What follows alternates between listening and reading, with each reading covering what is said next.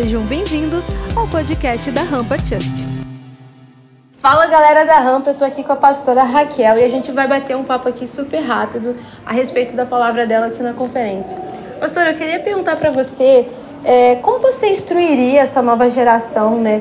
Que, por exemplo, são aqueles que vão pregar para seus filhos, assim como Paulo deixou o legado dele para Timóteo. Como é. você instruiria essa galera aí para pregar o evangelho? É exatamente a palavra, instrução. Instruir é você mostrar o caminho, né? Então, pregar para as novas gerações é um legado da Rampa Church. A gente tem a visão geracional, a visão de preparar uma geração e deixar para ela um legado para que ela construa um legado ainda maior para as novas gerações. Eu tenho duas filhas, né, Larissa? Sim. A Flor, de 12 anos, e a Pérola, de 8. E qual é a minha missão? É preparar essa nova geração, preparar vocês, vocês jovens e adolescentes, a pregar para as minhas filhas, para a geração que está vindo após você.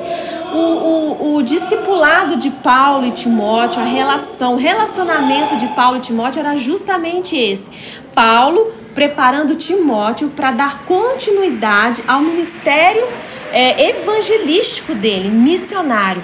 E hoje a gente tem esse desafio. A gente está em uma conferência com o tema Veritas, né? Verdade.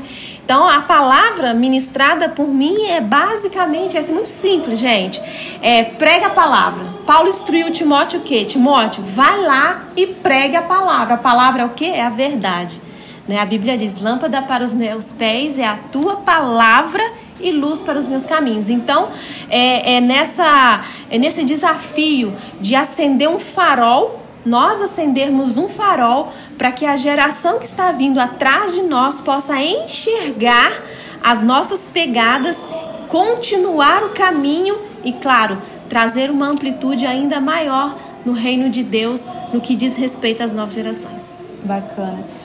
É, como que você acha, assim, na sua visão, qual que é a maior dificuldade hoje que você enxerga dos jovens em, em pregar o evangelho?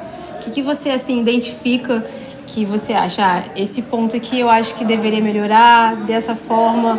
Porque a gente sabe que hoje, assim, tem muitas coisas que os jovens têm acesso, como a internet, então acaba que distrai muito e muitas vezes, por exemplo, eles preferem para festas e baladas do que ir na igreja. Uhum. Até mesmo os que estão na igreja acabam indo para esse caminho. O que, que você acha que falta assim para essa galera realmente firmar em Cristo e pregar o evangelho da forma genuína? É, a palavra então é constância. Falta constância.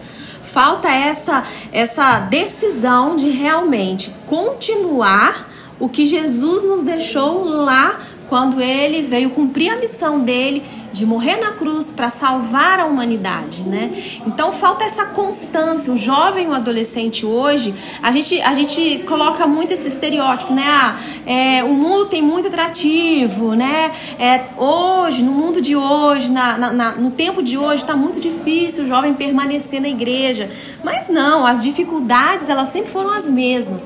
O que, o que mudou, o que mudou é, é, o, é a amplitude que tomou com relação a um celular, que hoje você tem é, a informação em segundos. O jovem tem acesso a isso, mas quando se diz relacionamento com Deus, Larissa, se diz a, a respeito de constância. Se você não tiver uma constância no seu relacionamento com Deus, qualquer coisa vai distrair você, qualquer coisa vai roubar o seu tempo com Deus, qualquer coisa vai tirar o seu tempo de devocional, de leitura da palavra, de, de estar em jejum, né? São as disciplinas espirituais jejum, oração e Bíblia. Então, se o jovem ou adolescente hoje quer se firmar na presença de Deus e qualquer coisa que aconteceu ao redor não vai roubar a, a, vida com Deus é não negociar, né? Não, precisa dessa constância. A constância ela faz com que você não negocia. Então o que é constância? Todos os dias.